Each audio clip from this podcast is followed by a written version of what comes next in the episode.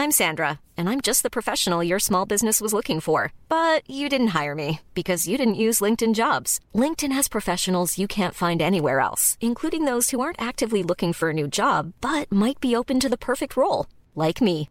In a given month, over 70% of LinkedIn users don't visit other leading job sites. So if you're not looking on LinkedIn, you'll miss out on great candidates like Sandra. Start hiring professionals like a professional. Post your free job on linkedin.com/spoken today.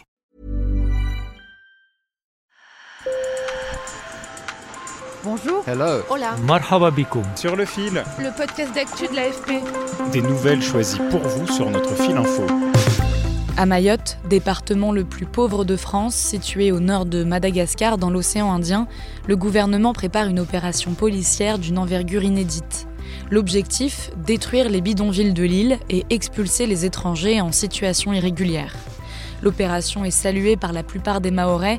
Ils attribuent en partie à cette immigration les violences qui secouent le territoire, où des bandes de jeunes désœuvrés s'affrontent régulièrement. Mais les défenseurs des droits humains s'inquiètent que cette opération ne se déroule en dehors du cadre légal. Sur le fil. Wambushu, c'est le nom de l'opération qui devrait commencer d'ici quelques jours. Ça veut dire reprise en maorais. À l'AFP, c'est mon collègue Shazad Abdul qui se charge de la rubrique migration, alors je lui ai demandé de m'expliquer en quoi consistait cette opération. C'est une opération policière qui consiste en, dans le décasage, c'est comme ça qu'on dit localement, c'est-à-dire on va démanteler tous les bidonvilles ou tous les lieux de vie informels euh, à Mayotte où vivent en gros euh, à peu près 40 000 personnes. Et au démantèlement des bidonvilles s'ajoute l'expulsion des personnes en situation irrégulière.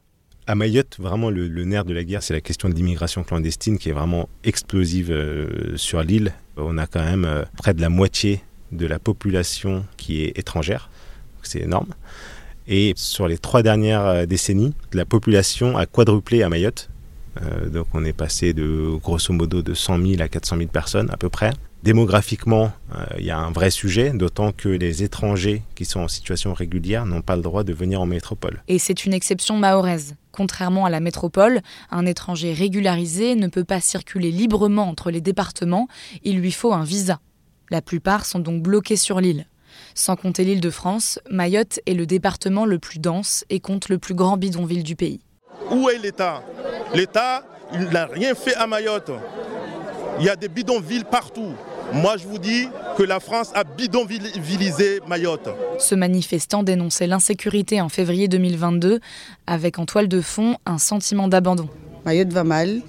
On, on subit des, des violences à répétition. Et euh, l'État nous a abandonnés. 80% de la, de la population à Mayotte vit sous le seuil de pauvreté. L'INSEE parlait du- d'une violence vraiment hors norme à Mayotte, parce que le taux de violence est trois fois plus élevé euh, qu'en métropole. On a, euh, si tu veux, un taux de chômage qui est, qui est massif dans la jeunesse et des services publics qui sont défaillants. Donc en fait, tout ça fait que c'est vraiment une poudrière sociale et politique. Et c'est ça qui fait craindre euh, aux observateurs euh, qui se rendent sur place que cette opération-là dégénère en fait. Car ce n'est pas la première fois qu'une opération de ce type est lancée. Il y en a eu plusieurs autres ces dernières années.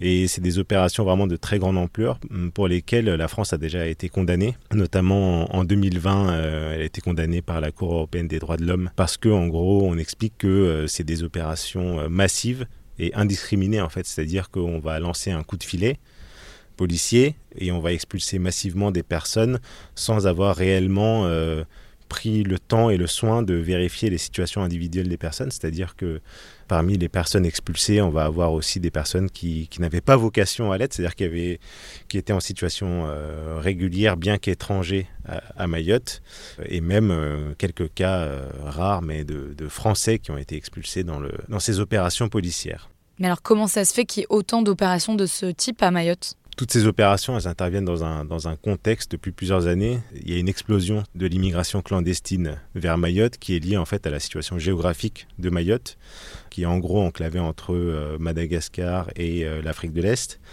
et qui est vo- voisine de l'archipel des Comores, qui est un archipel très pauvre, D'où en fait il y a une vague d'immigration euh, très forte avec des gens qui, euh, qui passent par euh, ce qu'on appelle les kwasa kwasa. C'est des petits bateaux en fait à moteur et il y a une bande de une quarantaine, une cinquantaine de kilomètres qui séparent en fait l'archipel des Comores de Mayotte. Donc il y a une très forte immigration. Et pour endiguer ce phénomène, le ministre de l'Intérieur, Gérald Darmanin, aimerait modifier une fois de plus le droit du sol français.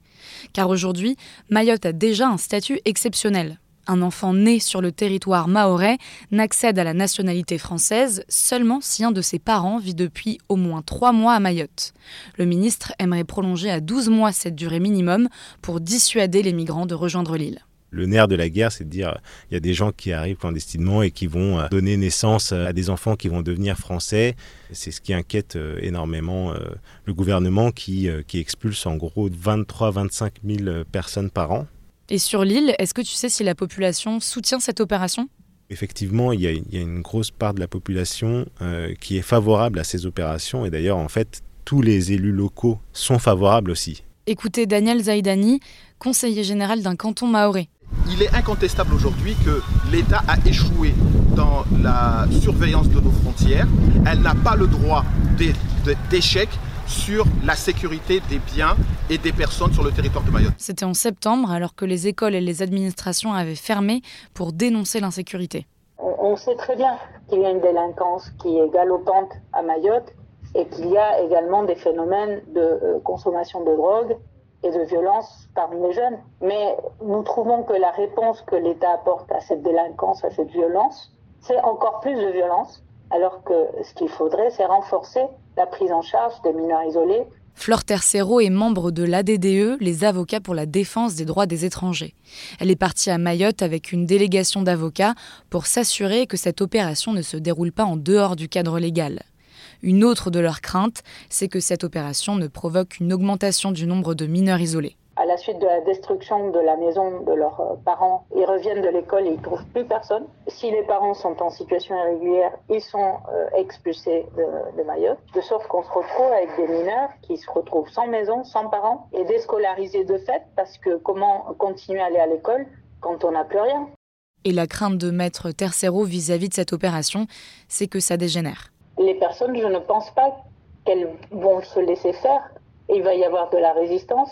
Et s'il y a de la résistance, il va y avoir de la violence de la part des forces de l'ordre. On est dans une situation où la violence euh, répond à la misère et où clairement il va y avoir des gens blessés, euh, des forces de l'ordre euh, certainement aussi. Approuvée en février par le président Emmanuel Macron, l'opération devrait débuter la semaine prochaine et devrait durer au moins deux mois, selon une source proche du dossier. Sur le fil revient demain.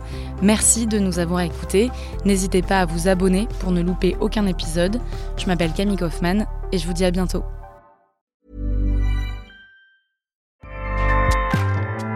ACAST powers the world's best podcasts. Here's a show that we recommend. This is Roundabout Season 2, and we're back to share more stories from the road and the memories made along the way. We're talking rest stops. If we're stopping to get gas, you will be timed.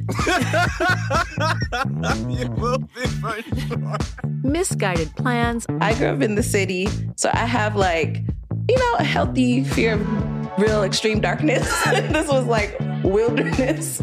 A lot of laughs. Y'all weird, but you, yeah, you, you were different. Like you were real different, bro. I can't really put my finger on it and so much more.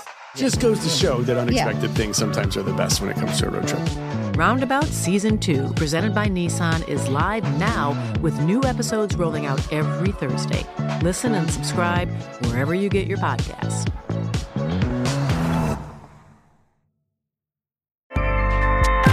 ACAST helps creators launch, grow, and monetize their podcasts everywhere. ACAST.com.